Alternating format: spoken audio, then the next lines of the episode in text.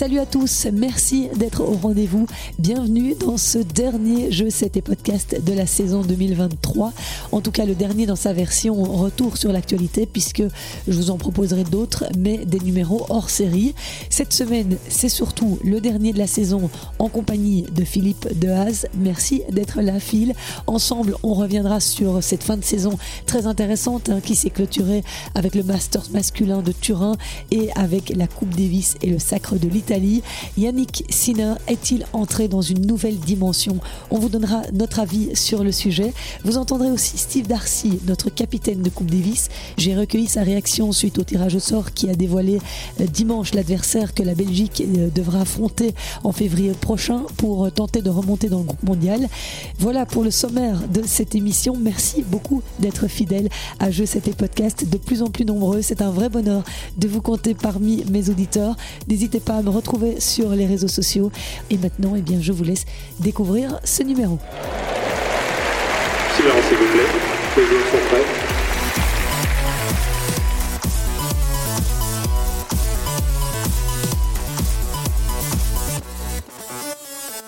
Salut Philippe. Bonjour Christelle. Tu vas bien? Moi je vais bien, mais toi tu dois aller encore mieux que moi. Parce que tu viens devant moi avec ton joli micro et ton beau casque, avec un nouveau statut ce matin. Attention, parce que qu'est-ce que j'ai comme nouveau statut? Je suis arrivé en retard, je suis désolé, 5 minutes. Non, non, ce week-end, tu es rentré avec deux médailles d'argent à la maison. Fallait pas le dire. Félicitations, vice-championne de Belgique de paddle. Magnifique, ah chez les vieux. Hein. Oh, ah bah quand même, il faut les faire, bravo. Je précise, plus de 40 ans, plus de 45. Il fallait que je le dise parce que tu en as vu ton humilité légendaire, tu n'aurais rien dit, donc Si, si, si. Je l'ai mis Au sur nom les de réseaux. toute la communauté C'est gentil. Je sais tes podcasts. C'est très- la large communauté. Merci beaucoup. Et je n'ai pas eu l'occasion d'enregistrer de podcast la semaine dernière parce que j'ai eu quelques soucis de voix. Alors ça va mieux, hein, mais j'étais à Faune lundi et mardi. Tu m'as croisé, tu peux euh, confirmer. En hein. témoigner, oui. Ok. Et donc, euh, comme mais beaucoup disent que ça, ça a quelque chose de très sexy aussi, hein, Christelle. Oui, mais bon. Cette voix un peu rauque. Oui, mais là, c'était vraiment, ça aurait Oui, été insupportable pour nos auditeurs. Donc, j'ai préféré euh, vous épargner euh, ce moment. En plus, comme je savais que je te voyais lundi, je préférais largement débriefer l'actu de cette fin d'année en ta compagnie. C'est toujours tellement intéressant quand tu es là. Je suis sûr que plein d'auditeurs pensent comme moi. Mais avant de se pencher sur cette actualité internationale, permettez-moi juste de faire une toute petite parenthèse pour féliciter les loups du Brabant qui ont remporté la deuxième édition de l'AFT Cup. L'AFT Cup, c'est une compétition par équipe destinée uniquement aux enfants de moins de 12 ans et qui rassemble donc les quatre régions de l'AFT en Wallonie. On en reparlera en fin de podcast. Je reviendrai sur l'annonce qui a été faite par l'AFT vendredi soir. Ils avaient annoncé à la presse un événement euh, qui euh, allait euh, révolutionner le milieu du tennis. Eh bien, ils ont annoncé que le DJ Kid Noise venait s'associer à l'AFT et venait prêter son nom au Junior Tour qu'ils organisent chaque année. Donc, ce sera désormais le Kid Noise Junior Tour. Vous entendrez en fin de podcast les motivations du directeur technique de l'AFT, Thierry Van Klemput, et évidemment la réaction de Kid Noise suite à cette grande nouvelle. Il était présent vendredi soir pour euh, faire une surprise aux enfants qui prenaient part à cette deuxième édition de l'AFT Cup. Restez branchés, sera en fin de podcast.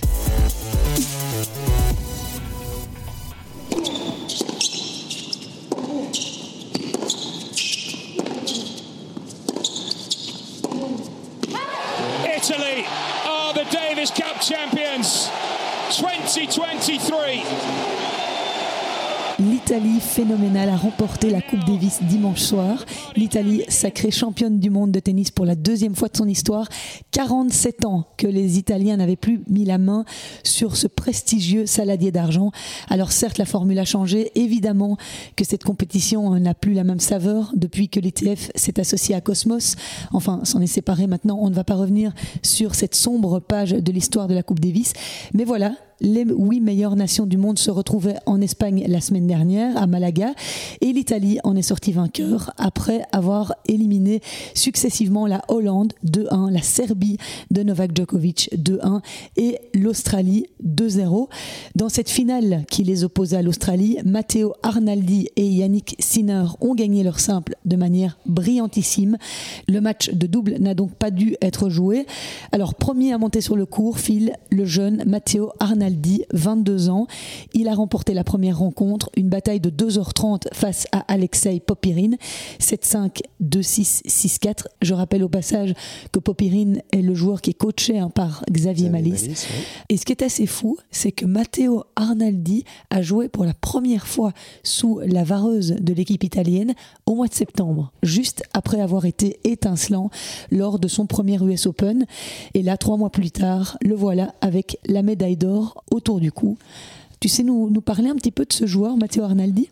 Oh, je vais pas te mentir, je le connais pas très très bien. Je l'ai découvert, je pense un peu comme toi, à l'US Open, où il fait un beau tournoi, hein, puisqu'il perd au quatrième tour, au troisième tour, je pense, troisième ou quatrième tour? En huitième. hein. En huitième, oui. Ouais. Donc euh, quatrième tour contre Alcaraz. Il est euh, issu de cette filière italienne, hein, comme euh, maintenant plusieurs d'entre eux, dont on va parler évidemment de, de la locomotive et du fabuleux euh, Sinner, qui était quand même vraiment la pièce maîtresse hein, dans, cette, euh, dans cette victoire. Oui, parce qu'il a le même âge, hein, Arnaldi. Oui, il a le même âge, exactement. Alors Sinner a un tout petit peu d'avance. Mais euh, honnêtement, l'année passée, on en avait, je pense, parlé et on, on savait que l'Italie était euh, un vrai candidat pour, euh, pour le titre, vu le, le nombre de joueurs qu'ils ont et ils l'ont confirmé cette année. Et Matteo Arnaldi, euh, effectivement, à l'US Open, il avait battu Arthur Fils et Cameron Norrie avant de s'incliner euh, face à Alcaraz. Il était classé en janvier 2023 au-delà de la 130e place mondiale. Et il n'a absolument pas cédé à la pression, à cette énorme responsabilité de ramener ce premier point euh, en finale, parce qu'il avait essuyé une défaite très douloureuse en quart de finale face aux Pays-Bas. Il avait eu trois balles de match contre Botic van de Zandsculp et il avait fini par s'incliner. Mais euh, le capitaine Volandry lui a fait confiance pour jouer ce match d'une extrême importance, parce que Sonego et Musetti n'étaient pas suffisamment frais physiquement, et il a avoué avoir signé là la plus belle victoire de sa carrière avant de la dédicacer au papa de sa petite amie récemment décédée. Mais ce genre de coup d'éclat, c'est aussi ça la magie de la Coupe Davis. Oui, clairement. Après, avec le potentiel de, du garçon, c'est sûr qu'il ne fera pas que des exploits en, en Coupe Davis. Après, la question qui est intéressante, c'est de savoir comment ça se fait que le tennis italien, depuis maintenant quelques années, euh, sort du bois. Oui, parce qu'on va rappeler, hein, il y a Musetti, Sonego, Berrettini, bien sûr, le pauvre qui est toujours blessé, euh, Sinner, tous des joueurs euh, qui sont dans le top 50 Tous euh, dans le top maintenant. 50, oui, et Sinner qui est 4 mondial maintenant. Je pense que la raison fondamentale, c'est qu'il y a 6 ou 7 ans, il n'y avait qu'un seul tournoi en Italie. C'était le Masters 1000 de Rome. Et aujourd'hui, il y en a presque chaque semaine. Donc la fédération italienne a compris que pour sortir des jeunes, ça passait par leur donner l'opportunité de jouer en compétition chaque semaine. Parce que tu as des wildcards, tu vois, et donc tu as un circuit challenger qui est bien fourni. Plutôt Oui, un ça. challenger. Challenger pour commencer, mais pour lancer les jeunes, Mhm. pour lancer les jeunes aussi qui n'ont pas beaucoup de moyens. Quand tu peux, en France, on le voit aussi, hein, Mhm. énormément de compétition. En Espagne, énormément de compétition. Et quand tu vois où se trouvent ces nations dans le, dans le tennis mondial, elles sont quand même très très haut classées. Il faut que les joueurs jouent et soient dans des bonnes conditions pour jouer. Et l'Italie, ils ont compris ça. Donc je pense que c'est un des éléments qui explique que maintenant euh, le tennis italien est au, sommet de la pyramide. Et Sinner aussi, je, crois qu'en 2018, il était classé 770 à l'ATP. En 2018, donc c'est il n'y a pas spécialement longtemps. Aujourd'hui, il est 4. Et l'évolution de son classement est impressionnant.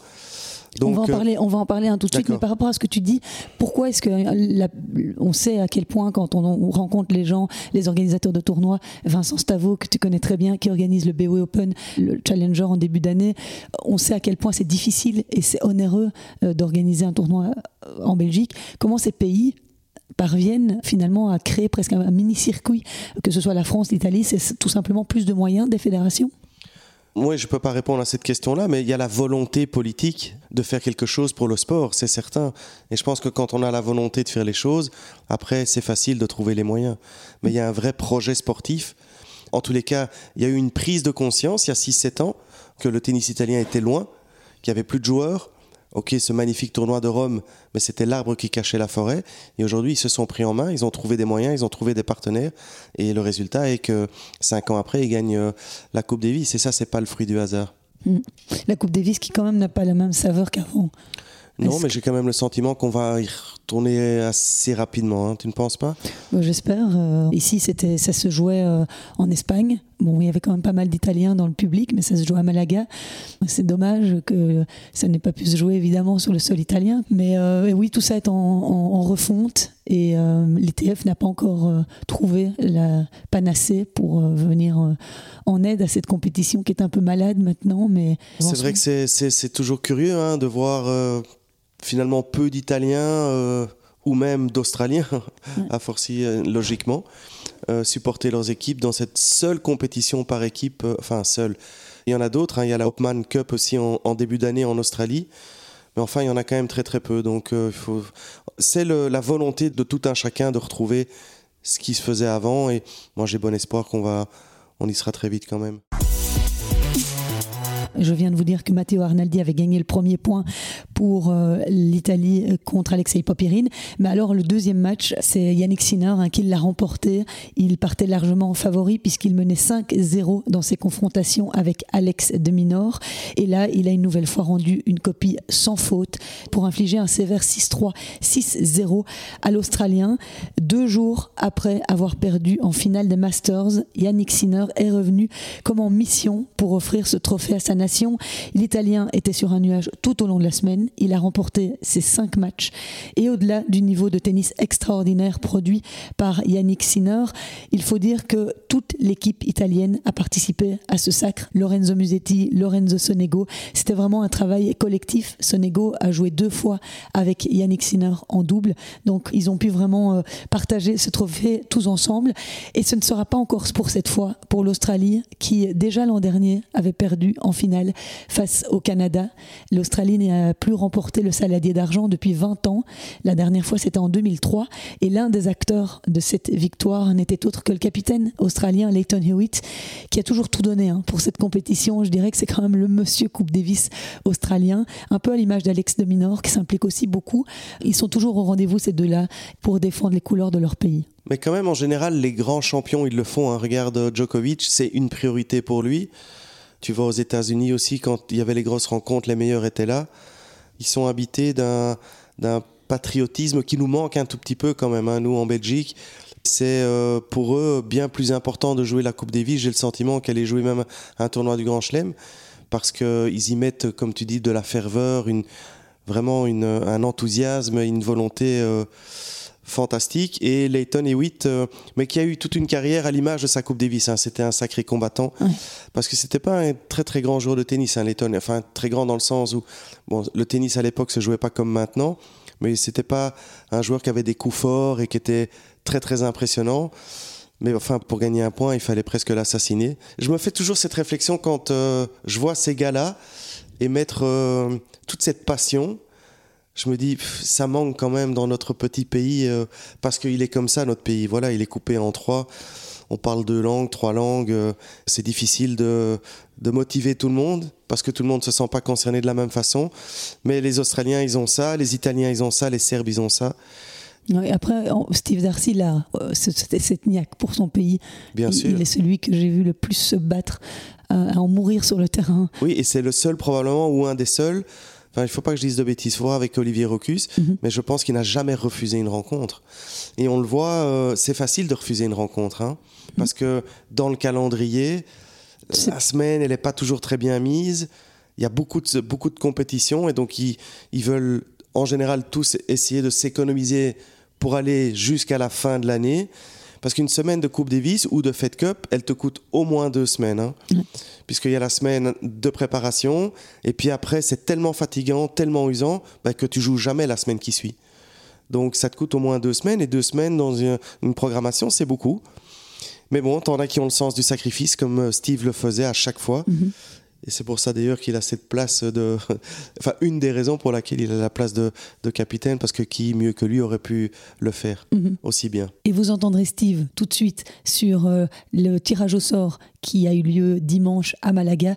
Nous connaissons donc notre adversaire pour euh, le match de barrage de février. Voilà, je le mettrai juste un peu plus tard dans le podcast puisqu'on va continuer à débriefer euh, cette Coupe Davis. Et on parlait de l'Australie là tout de suite. Pour la petite anecdote, figure-toi que j'ai assisté au retour des Australiens vainqueurs de la Coupe Davis. Alors je pense que c'était en 1999, si mes souvenirs sont bons, euh, parce que j'ai habité là-bas deux ans et demi. Et donc je me souviens, il y avait Pat Rafter, il y avait Ah oui, Leighton oui. Hewitt. Et. Marc Philippoussis Ouais. qui avait déambulé dans les rues de Melbourne. Et, euh, t'es tombée amoureuse de Marc Philippe aussi. Alors ça, je l'étais déjà. Ah, d'accord, c'est normal. J'avais pu le photographier torse nu d'ailleurs, Ah quand oui, il s'entraînait ouais, à ouais. l'Open d'Australie. Et euh, je crois que j'ai encore les photos quelque part. Dans ta mon- chambre. dans un album euh, où j'ai d'ailleurs encore une photo toi avec Olivier Rocus où je, je suis entre vous deux. Ah oui Ça devait remonter à Wimbledon euh, Ah, excellent. 1995 ou 6. Je l'ai ressorti sur les réseaux sociaux récemment. Si, si, tu me le dis maintenant, je m'en souviens. Voilà, ça doit figurer dans cet album-là. Et donc, euh, juste un petit mot aussi pour clore euh, ce chapitre sur euh, la défaite de l'Australie. C'est quand même difficile pour Matthew Ebden et Max Purcell, qui est l'équipe de double australienne, euh, parce qu'elle devait jouer, elle était prête à jouer le double décisif, mais euh, ils n'ont pas joué, ils sont restés sur le banc. Ils ont remporté Wimbledon cette année ensemble, donc ils étaient grands favoris si les deux équipes allaient à 1-1.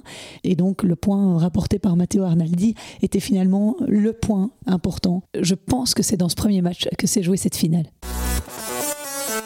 Alors évidemment, on ne peut pas parler de l'épilogue de cette Coupe Davis sans évoquer la demi-finale de l'Italie face à la Serbie. Tout s'est joué là, hein. demi-finale durant laquelle Yannick Sinner a signé l'une des plus belles performances dans l'histoire du tennis en remportant deux matchs le même jour face au numéro un mondial, face au stratosphérique Novak Djokovic, fraîchement sacré au Masters de fin d'année et qui avait pour dernier objectif de la saison de remporter ce saladier d'argent. Dans un match qu'il a qualifié du meilleur match de sa carrière, Yannick Sinner a battu le Serbe 6-2. 2-6, 7-5. Au cours d'un combat titanesque de plus de 3 heures quart, il a sauvé Yannick Sinner 3 balles de match à 4-5, 0-40 dans le troisième set, quand tout le monde pensait que c'était fini, que la Serbie était en finale. Eh bien non, Sinner a servi le plomb pour revenir dans le match et l'emporter. C'est seulement, Phil, la quatrième fois dans sa carrière que Novak Djokovic perd un match après s'être procuré une balle de match. La dernière fois que ça lui est arrivé depuis qu'il a atteint une dimension surhumaine, on va dire comme ça, c'était au Queens en 2018 face à Marin Cilic. Cela démontre l'ampleur de la performance de Yannick Sinner, désormais numéro 4 mondial, quand on sait le niveau atteint par le Serbe en cette fin d'année. Oui, et la motivation aussi, hein, qu'il l'habitait pour, euh, pour aller au bout. Hein, il l'a il l'a créé quand même haut et fort, euh, Djokovic, que la priorité pour lui, c'était la Coupe Davis. Il a été oui, phénoménal. Je pense que tout, tu, as, tout dit dans, ta petite présentation. Peut-être qu'on peut rajouter aussi qu'il faut être bien conscient que Djokovic a perdu que 7 matchs cette année. C'est quand même euh, juste incroyable. Je pense qu'il est à 51 victoires pour, euh, pour cette défaite. Et dans les 7 défaites, euh, il y en a deux contre Sinner. Après, c'est Alcaraz, Medvedev, Lajovic euh, chez lui en Serbie, mais à mon avis, il a dû le laisser passer parce que c'était euh, son copain. Donc ça, ça- c'est- l'exploit est, est doublement phénoménal parce que c'est Djokovic, parce que c'est la, fi- la demi-finale de la Coupe Davis Ouais. et que c'est un Djokovic qui est pr- probablement... euh, alors, est-ce que je peux dire qu'il n'a jamais été aussi fort? Je sais pas, parce que ça fait 20 ans qu'il est très très fort. Mais incroyable, parce que aussi, comme tu l'as très bien dit, il venait de perdre contre Djokovic en finale du Masters. Et il a réussi à trouver les ressources nécessaires pour faire le, le truc. Oui, oui, Sinner, euh, qui, fait une année 2023 f- absolument fabuleuse. hein. Il gagne son premier Masters 1000. Mm. Il fait une dizaine de finales sur l'année. Il est à 7, je crois. Et donc, euh, je parlais tout à l'heure, mais l'évolution de son classement est constant. Je trouve que c'est vraiment un, un- un joueur très, int- très intéressant. Derrière le fait que ce soit un des plus charmants, Ouais. des plus respectueux, il a quand même une vraie personnalité. hein. Il n'est pas fade, tu vois. Donc, il, va il joue avec le public, euh, mais il a euh, quand même ce côté un peu gentleman, je trouve, que on pouvait retrouver chez euh, Roger Federer, Ouais, par J'allais exemple. dire, on a euh, Sinner, Alcaraz, on a l'impression que c'est voilà le retour de, de, Roger et Nadal finalement entre les deux personnages j'ai l'impression. Je trouve que le raccourci est intéressant. Euh, je suis 100% d'accord avec toi. Et quand je vois jouer Sinner je trouve qu'il est très élégant. La façon de marcher tu vois il est assez félin. Et donc 2024 voilà un candidat sérieux pour euh, peut-être l'Australie en début d'année hein, parce qu'on y sera très très vite mm. quand on voit comment il a terminé l'année. Et probablement pour les autres aussi. Donc Sinner euh, il est bien bien installé maintenant. Oui, là, il a prouvé qu'il était capable de venir le battre, mais ça fait deux ans, j'ai l'impression qu'on dit qu'il y a des gens qui vont être capables de battre Djokovic. Oui, mais il y a deux ans, il avait 20 ans, Sinner. Aujourd'hui, il en a 22. Et avant de commencer la compétition, j'ai repris une phrase, il a dit « Je n'ai plus peur de dire que je peux gagner des grands matchs ». Ça, il l'a dit, il l'a verbalisé. Et donc, il l'affirme. Ce n'était pas le cas il y a deux ans. Et le, terminer l'année avec ce qu'il vient de faire. Mais le tennis, il demande, euh, il demande ça, il demande de la maturité. Hein. Oui, et John McEnroe disait il y a deux ans, il sera numéro un mondial. Certains disaient, bon, il traîne un peu. Mais euh, pour embrayer sur ce que tu étais en train de dire, il faut du temps. Il faut du temps. Et les années passent, il n'en a toujours que 22. Il y progresse. On sait qu'il faut une maturité euh, psychologique forte pour pouvoir euh, euh, concurrencer les meilleurs, mais aussi pour pouvoir gérer toutes ces compétitions qui sont chargées d'une pression euh, phénoménale. Donc à 20 ans, 21 ans, c'est compliqué. Mais là, 22, 23, 24, il va être de plus en plus fort. Et, McEnroe a certainement raison. Il a tout à fait la stature et le potentiel pour être le numéro un mondial. Il est encore très loin en termes de points de Djokovic. Mais Sinner est clairement, clairement, clairement un grand favori, comme les Alcaraz d'ailleurs, pour les grands chelems de l'année prochaine. Est-ce qu'au niveau maturité, et au vu de ce qu'on a pu euh, constater dans les Masters ici de fin d'année, est-ce que tu as le sentiment que Sinner est plus mature que Alcaraz? Oui. Tu as vu le, jouer un peu euh, Alcaraz au Masters? Tu as vu l'attitude d'Alcaraz? Il y a de la frustration, il y a des jets de raquettes, il y a du découragement un tout petit peu. Et souvent, on compare Alcaraz à Nadal, on disait Ah, c'est.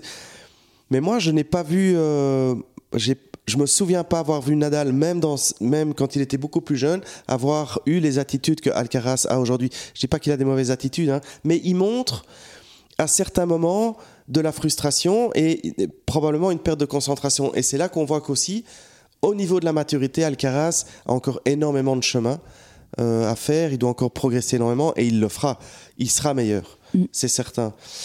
Je trouve que Sinner, en termes de gestion comme ça, de ces moments... Euh, euh, spécifique, je trouve que Sinner est meilleur. Dans quel euh, secteur il a le plus évolué, euh, à ton sens, Yannick Sinner? Parce qu'il est entouré de Darren Cahill maintenant. Je ne sais pas si tu as remarqué des secteurs de son jeu où il est mieux outillé qu'il l'était la saison dernière, par exemple? On parlait de l'aspect mental. C'est sûr que là, il a énormément progressé. Et Darren Cahill, avec son expérience, pour rappel, il a quand même coaché Sampras, il a quand même coaché Agassi. Je veux dire, il a amené des, gars numéro un mondiaux. Il connaît la difficulté qu'ont ces joueurs à réussir à s'imposer dans des moments et dans des tournois importants. Donc probablement qu'il doit trouver les bons mots. C'est devenu un des meilleurs retourneurs au monde. Moi, je trouve qu'au niveau du retour, il est particulièrement incroyable, euh, Sinner. Mais derrière ça, c'est quand tu le vois jouer, il joue près de la ligne, tu vois, très très bas sur les jambes, il prend la balle très tôt, il frappe très fort, il est très offensif. Mm. Moi, je trouve, mais il le faisait déjà, il jouait déjà comme ça il y a deux ans, mais je trouve que maintenant, il arrive à mettre beaucoup plus de constance partout. Il rate moins, il est plus efficace. En gros, en gros, c'est ça. Si je dois trouver un mot, je dirais ça. Il est arrivé à trouver plus d'efficacité dans son jeu. C'est au niveau de son jeu de jambes aussi. Euh, fantastique. il est Parce qu'il est grand. Hein. Mm. oui, il est grand. Et ça, j'avais été marqué à l'European Open d'Anvers, qu'il a remporté euh, l'année passée. Non, il y a deux ans. J'avais été marqué par, par son jeu de jambes, euh, parce qu'il a des grandes baguettes comme ça. Et alors, beaucoup progressé au niveau du service aussi. Il a, il a développé une certaine dextérité à plusieurs égards. Darren Cahill, il n'a pas accompagné Alep aussi, chez les filles, ou je me trompe? Tout à fait. Et bon, là, je faisais une comparaison avec le tennis masculin. Oui, mais j'avais un doute. Je non, non, bien sûr, bien sûr. D'accord. Au moins deux ans. Après, c'est Patrick Moratoglou. Et puis après, maintenant, il y a eu les déboires de, de dopage. Donc, elle joue plus. Et elle jouera plus parce qu'elle a pris une suspension de deux ans, je pense, non? Euh, Quatre. Quatre ans, voilà. Un dernier petit mot par rapport à cette demi-finale. Ils étaient à 1-1 quand Sinner a remporté euh, le match face à Djokovic. Il y avait encore un double à jouer. Et c'est là qu'entre en scène Novak Djokovic en double, qui doit jouer avec Kekmanovic là, on se met à la place du gars Kekmanovic. Tu ne peux pas te passer, évidemment, du numéro un mondial sur le terrain, mais on a vu un Djokovic à un moment donné qui se disputait avec le public.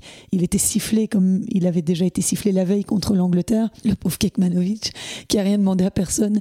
Ça doit être compliqué hein, de, de- de jouer comme ça avec Djokovic à tes Oh là côtés. Et on ouais. voyait, on voyait qu'il n'y avait pas de Ouais, de que ça cliquait pas, quoi. Ouais, bien sûr.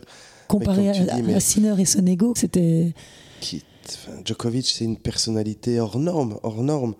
Donc, euh, qui ne peut pas imaginer de perdre un match quand il monte sur le terrain. Ici, c'est le point décisif pour, pour jouer la finale. Donc déjà, enfin, je veux dire, tous les éléments sont là pour que ce soit compliqué. Oui, je me suis fait la même réflexion que toi en voyant le gars. Je dis waouh. En plus, je pense qu'on on ne mesure pas ce que représente Djokovic dans cette équipe serbe. Il prend toute la place. Il prend toute la place. Et euh, à la base d'un double, c'est la communication. Si on doit revenir à ça, juste le double. Pour bien jouer en double, moi je dis toujours, le premier conseil en double, c'est choisis ton partenaire. C'est la première chose que tu dois faire. Il faut que tu t'entendes bien, parce que c'est une situation de crise. Vous allez passer par des bons moments, des moments compliqués. S'il y en a un qui joue moins bien, il faut que l'autre puisse lever. L'idée, c'est que les deux jouent bien en même temps, mais c'est rarement le cas. Donc quand il y en a un qui joue un peu moins bien, alors, tu sais, tu joues avec Djokovic, bah, tu es sûr que tu vas jouer moins bien que lui, ça c'est certain. Même si c'est pas un joueur de double, Djokovic, tu le mets en double, il sera quand même dans les meilleurs du monde. Donc, tu pars avec un gars qui est euh, un demi-dieu, personnalité forte, tu sais que tu seras moins bon que lui, tu sais que tu peux pas être moins bon parce que le, le point est décisif. Pff, enfin, tous les éléments sont, sont là pour faire une bonne dépression quand même sur le terrain. Quoi, hein.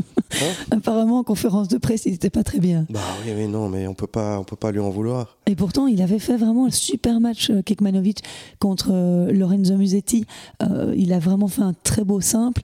Il porte malheureusement cette, cette défaite qui envoie la Serbie au vestiaire. Et Djokovic était aussi très ému après cette défaite. Il a dit Pour moi, c'est une grande déception. J'en assume la responsabilité, évidemment, ayant eu trois balles de match, ayant été si proche de gagner. C'est vraiment dommage. Et j'aimerais avoir aussi ton point de vue sur la question de comment un champion aborde une compétition par équipe comme ça, parce que soit tu, es détendu parce que tu es soutenu par toute une équipe autour de toi.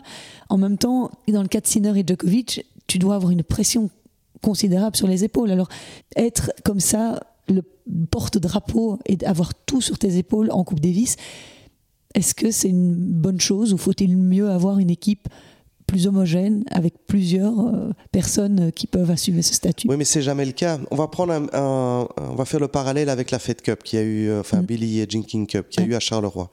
Et Kate Minen s'est retrouvé porte-drapeau parce qu'Elise Mertens n'était pas là. Je n'ai jamais vu Kate dans cet état-là pendant cette semaine-là. Sur le circuit, il y a du stress parce que tu veux bien faire les choses, tu veux être performante, tu veux gagner des matchs, etc. Mais il n'y a pas tant de pression parce que la pression, elle vient de l'extérieur. Donc, de l'extérieur, c'est ton staff ou ta famille. En général, le- les proches ne mettent pas de pression. Il n'y a pas de l'obligation de résultat. Donc, la pression est presque inexistante, entre guillemets, mais il y a beaucoup de stress. En Coupe Davis ou en Fed Cup, tu t'oublies complètement dans l'événement. Tu le fais d'abord pour le pays, et comme on disait tout à l'heure, quand il y a cette ferveur patriotique, c'est démultiplié. Donc ça veut dire que tu as, j'imagine que c'est comme ça qu'un un gars comme Djokovic doit le vivre. Il monte sur le terrain, c'est pas lui qui joue, c'est la Serbie qui joue. Et il a ce devoir, cette obligation d'être bon et de gagner parce que parce que c'est faire gagner tout un pays. Et donc la pression, elle vient ben, des gens, et puis bien sûr de la presse, et puis bien sûr de tout ce que tu peux imaginer autour du pays. Donc c'est franchement, je pense que c'est la compétition, enfin je pense pas, j'en suis sûr, pour un joueur de tennis qui est la plus, la plus compliquée à jouer. Ils n'ont pas l'habitude de ça, euh, les joueurs de tennis, d'avoir autant d'attention et d'obligation de résultats que lors des matchs de Fed Cup et de Coupe Davis. Et on a vu Kate Minen, sur le premier jour, elle s'est complètement trouée. Je- depuis le début de l'année, je ne l'avais jamais vue jouer aussi mal, alors qu'elle arrive en pleine forme, que la semaine d'entraînement s'était relativement bien passée, mais pourtant quand ça commence, voilà, il se passe ça. Mm. Et c'est ce qui fait la beauté du sport aussi, hein, tu vois, et c'est ce qui montre aussi la capacité et la force d'un Sinner, par exemple, tu vois, d'avoir réussi à gérer ça de façon aussi magistrale. Ouais, et c'est pas pour rien que le seul titre qui manque au palmarès de Novak Djokovic, c'est une médaille d'or aux Jeux Olympiques. Oui, parce que je pense que ces compétitions où la nation passe avant lui, c'est quelque chose qui, euh, qui est un peu peut-être plus compliqué pour lui. Et heureusement de voir une petite faille quand même chez Djokovic. Hein Au final, quand on regarde sur la fin d'année, heureusement que Sinner ait gagné cette Coupe Davis parce qu'il a quand même battu trois fois Djoko en l'espace de 10-11 jours.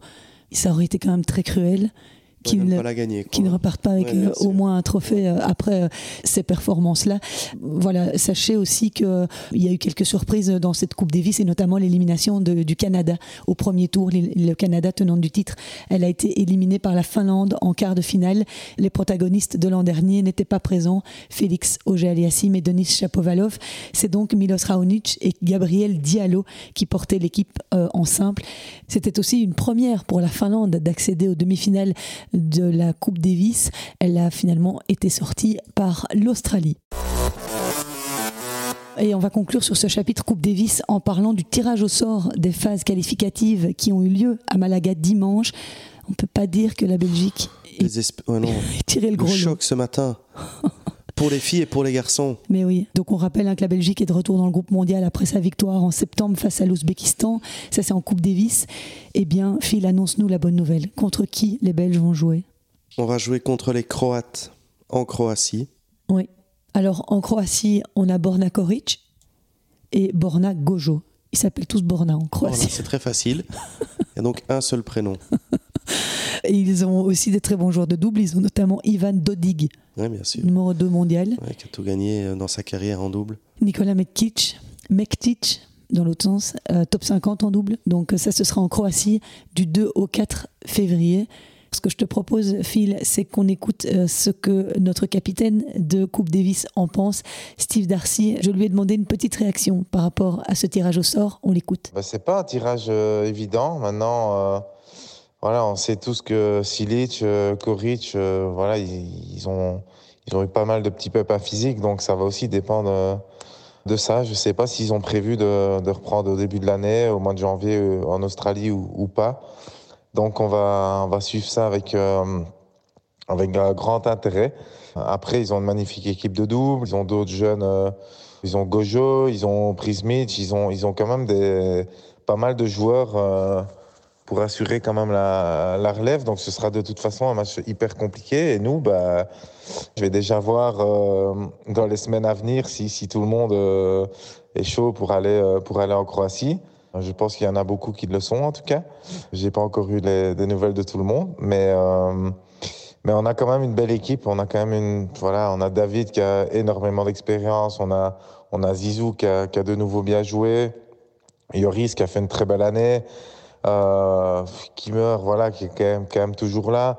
Et puis euh, Alexander qui, euh, qui a fait une super super fin de saison et les autres, voilà, qui vont euh, qui vont un peu pousser. Hein, donc on va voir un peu comment ça se passe le mois de janvier. Ça va être très très intéressant. On, va se voir beaucoup pendant la pré-saison, donc ça c'est vraiment top. On a pas mal d'entraînements tous ensemble, donc je me réjouis vraiment de de les voir à l'œuvre. Et puis euh, voilà, je pense que c'est un tirage, comme je l'ai dit, compliqué, mais, euh, mais moi j'y crois. Je crois qu'on a, on a les armes pour, euh, pour faire quelque chose de bien là-bas. Et en tout cas, on donnera tout et puis on verra. Ça peut être un bon petit voyage, ça, à la Croatie. Pour toi, bien. Si ça se joue à, à Dubrovnik. Oui. Je me souviens, j'étais allé voir les Belges de Olivier Rocus et Christophe, je pense à l'époque, jouaient à Rijeka. Ils avaient euh, remporté la rencontre face à la Croatie. Je ne sais plus te dire l'année, mais voilà, là, là, ils ont quand même une meilleure chance, euh, les garçons, euh, d'aller faire un résultat. Parce qu'en ce qui concerne les filles. Je pense que c'est le pire du pire. c'est les États-Unis aux États-Unis. Ouais, bah, écoute, ça va être sympa, un petit match contre Coco Gauff ou contre Jessica Pegula. Elles sont deux dans le top 10, non? Oui, Coco Gauff qui est 3, et puis Pegula qui est 5. Et puis un tout petit peu derrière, dans le top 15, euh, il y a Madison Keys. Et elles sont numéro 1 en double. Et elles sont numéro 1 en double aussi, oui. Pegula et Gauff. Oui, donc c'est vraiment, euh, c'est vraiment un, un, tirage euh, compliqué. Ok, et à ce moment-là, tu es joueuse. Tu en as parlé tout à l'heure, ce sont des sacrifices à faire par rapport à ta carrière perso, à ta saison perso. Tu vois un tirage comme ça? Tu te dis, ok, super opportunité euh, d'aller affronter les meilleures joueuses, ou tu te dis, euh, c'est même pas la peine d'y aller euh, et d'aller perdre mon temps. Enfin, on a en droit de se poser la question. Oui, mais euh, moi, euh, tu ne m'enlèveras pas de la tête qu'un match de tennis, quand il commence, tu as toujours une chance de le gagner. Bien sûr. Euh, parce que sinon, tu fais pas ce métier-là. Alors, c'est un mauvais tirage. C'est un peu pas très enthousiaste de le dire, mais c'est pas pour ça que c'est impossible. Donc, euh, je réagirai exactement de la même façon. Si euh, Chrit me pose la question, tu peux jouer Coco Gauff et Pegula sur le même week-end. Une des raisons pour laquelle Sinner aussi est bon, on n'en a pas parlé tout à l'heure, mais c'est parce que maintenant, il joue systématiquement aussi les meilleurs dans les grosses compétitions. Et c'est là que tu améliores aussi tes compétences. Tu dois jouer les bons parce que tu t'habitues au niveau, tu prends conscience que finalement, t'es pas si loin que ça. Euh, tu prends conscience de ce que tu dois améliorer pour avoir ce niveau-là. Mais donc, il faut les jouer. Et là, la Fed Cup, si elle peut jouer deux filles top 10, même si ça se met pas dans le calendrier, je fais sa valise à sa place et je lui dis c'est parti. Et imagine s'il en gagne un des deux. Mhm. Comment elle revient? Parce que c'est pas impossible. hein. Et puis, euh, qui sait euh, que ces filles-là vont être alignées aussi, euh, vont Voilà. accepter de jouer à cette période-là. Parce qu'on est quoi après Indian Wells, Miami? Mais c'est en avril, là. Oui, c'est 13, euh, 14 avril, 12-13 avril, et avant la saison sur Terre en Europe. Alors on a parlé pas mal de la Coupe Davis, Phil, mais la semaine avant, il y avait un tournoi, le tournoi de fin d'année, le tournoi des maîtres, qui réunit les huit meilleurs joueurs euh, de l'année. On a parlé de cette nouvelle victoire écrasante de Djokovic, qui s'est adjugé le trophée pour la septième fois, tout en terminant l'année numéro un mondiale. Il a franchi le cap de la 400e semaine sur le trône du tennis mondial. Et finalement, le Serbe a encore une fois montré pendant ce tournoi que la jeune génération pouvait aller se rhabiller. Il a dominé Alcaraz 6-3, 6-2 en demi-finale et Sinner 6-3, 6-3 en finale. Alors tu me diras tout de suite ce que tu as retenu de ce tournoi des maîtres, mais moi ce qui m'a vraiment bluffé, c'est la détermination dont a fait preuve Yannick Sinner dans son troisième match de poule face à Holger Rune. Il a quand même bataillé plus de deux heures pour l'emporter en 3-7 face aux Danois, alors qu'après ses victoires sur Tsitsipas et Djokovic, Sinner était déjà qualifié. Et l'Italien a surtout permis à Djokovic de rester dans le tournoi, alors que s'il perdait contre Rune, Djokovic était dehors. À la place de Sinner, alors on sait qu'il y a un gros chèque à la clé si tu termines invaincu des Masters, qu'il y a vraiment une histoire de gros sous sur les victoires dans cette compétition de fin d'année. Tu, tu crois que tous les joueurs auraient, auraient pris euh, le, le match euh, face à Holger Rune de la même manière, avec la même volonté? Alors, je sais pas, mais en tous les cas, c'est quoi le message? Le message, c'est que il respecte à 100% les valeurs du sport. Ouais. Tu calcules pas. Et ça montre aussi de quel bois peut-être il est fait. Tu vois Ouais. Que quand il monte, il veut le gagner, quoi. Ouais. C'est peut-être aussi simple que ça, hein, finalement. Bon, il y a eu aussi quelques débats euh, à propos de Tsitsipas, qui est passé, lui, euh, un petit peu à côté de son Masters. Il a, il a perdu contre Sinner, et puis il a joué trois jeux face à Holger Rune, et euh, il a abandonné. Donc il a terminé sa saison 2023 sifflé par le public, mais dès le début du tournoi, il se demandait s'il était totalement fit. Il y en a quand même deux qui attendaient, Taylor Fritz, Hubert Urcax, qui auraient pu jouer. Tu sais ce que je me dis par rapport à ça, c'est que c'est son 13e mois. non, mais il, il a, euh, il a mérité d'être là, tu vois. Pourquoi est-ce qu'il irait donner euh, C'est beaucoup d'argent. Ouais. Il a mérité. Il termine dans les 8. C'est à lui à être là. Il peut pas jouer, il peut pas jouer. Il essaye, ça fonctionne pas. Alors peut-être que là, sportivement, c'est pas idéal, mais est-ce qu'on peut lui jeter la pierre de prendre le chèque de, je n'ai même pas regardé les montants, de combien de centaines de milliers d'euros c'est. Et il s'est battu pour être là, donc pour moi, il, a, il le mérite. On a aussi euh, Medvedev hein, qui euh, a été éliminé en demi-finale par euh, Yannick Sinner. C'est euh, la troisième fois cette année que Daniil Medvedev est battu par Sinner à Pékin, à Vienne et à Turin. L'Italien rééquilibre donc les débats parce que avant 2023, il était mené 6-0 dans ses confrontations avec le Russe. Daniil Medvedev, il a été un petit peu le- dans l'ombre hein, dans ce Masters. Et depuis quelques. Il a plus rien gagné depuis le début de l'année. hein. Il faut regarder, mais je dirais que, à mon avis, sa dernière victoire, c'est Dubaï. Oui, c'est c'est Medvedev qui termine pas très très bien l'année. Tu me demandais la première question, qu'est-ce que je retiens? Je retiens Medvedev qui, euh, qui a voilà cette deuxième partie d'année et malheureusement il n'a pas réussi à briller là. Mais je retiens aussi euh, que sur ce Masters, on a Rune qui a 20 ans, on a Sinner qui a 22 ans, on a Alcaraz qui a 21 ans. Donc euh, c'est quand même euh, absolument phénoménal ça. Mm. La nouvelle Ah génération oui, oui, oui. qui pousse enfin. Ils sont là. Hein. Enfin, on espère qu'en 2024, ça va être le cas.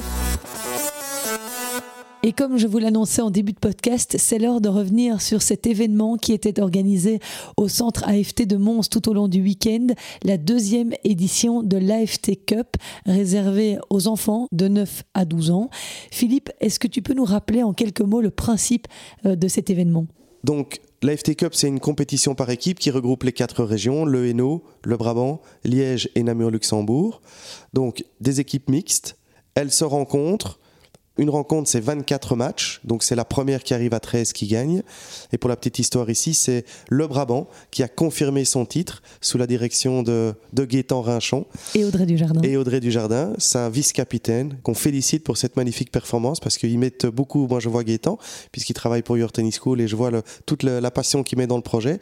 Donc euh, ils ont battu euh, Liège en finale, Ouais, les Raptors. les de Raptors de Liège. Liège euh, ce week-end. Donc euh, fantastique. Ouais, et moi, je suis allée à la conférence de presse euh, vendredi soir où euh, finalement ils avaient organisé une présentation euh, comme à la Coupe Davis. hein, donc les équipes rentrent euh, les unes après les autres et puis euh, il y a une petite présentation. Ils tirent au sort, ils sortent les, les petites boules d'une coupe et alors euh, ils disent aux joueurs qui ils affronteront. Ensuite, les petits joueurs vont se coucher, soit dans une auberge de jeunesse tout près à Mons, soit au centre de Mons. Donc c'est pour eux une expérience incroyable, un peu digne de ouais. la Coupe Davis. Oui, tout à fait. Et, et puis là, en plus, ils avaient une surprise de taille puisque tu l'as sans doute entendu, Kid Noise va collaborer avec l'AFT et donc il va donner son nom au Tour Junior qui euh, rassemble tous les tournois du circuit junior. Donc ce sera le Kid Noise Tour.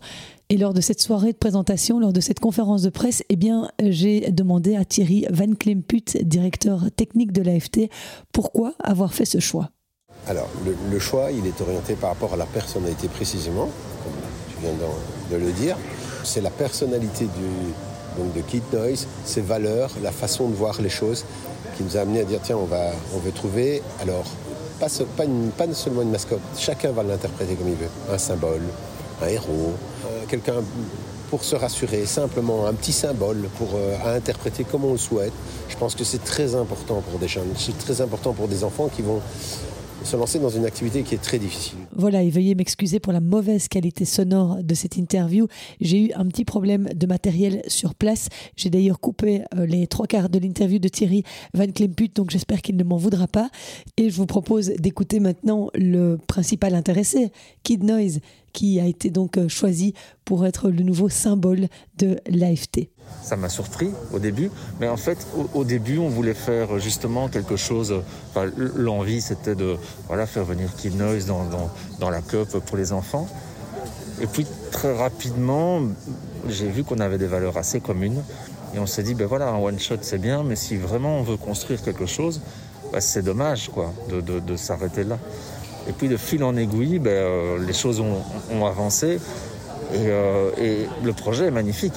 Donc euh, je, je suis, euh, je suis aussi content, voire plus que eux.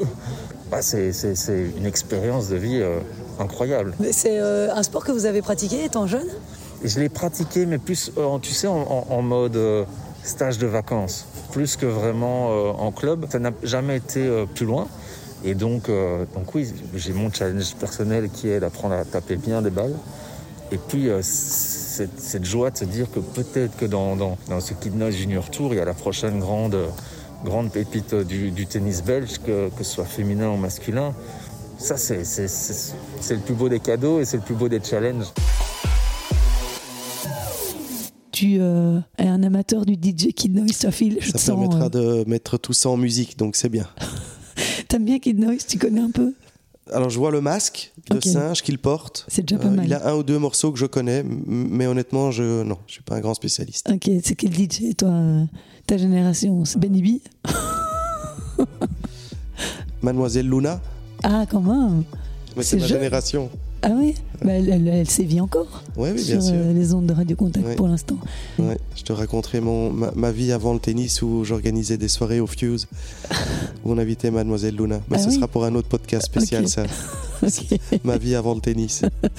bon, mais merci beaucoup Phil et euh, bonne chance pour euh, la préparation hivernale avec Grete. On se retrouve très rapidement.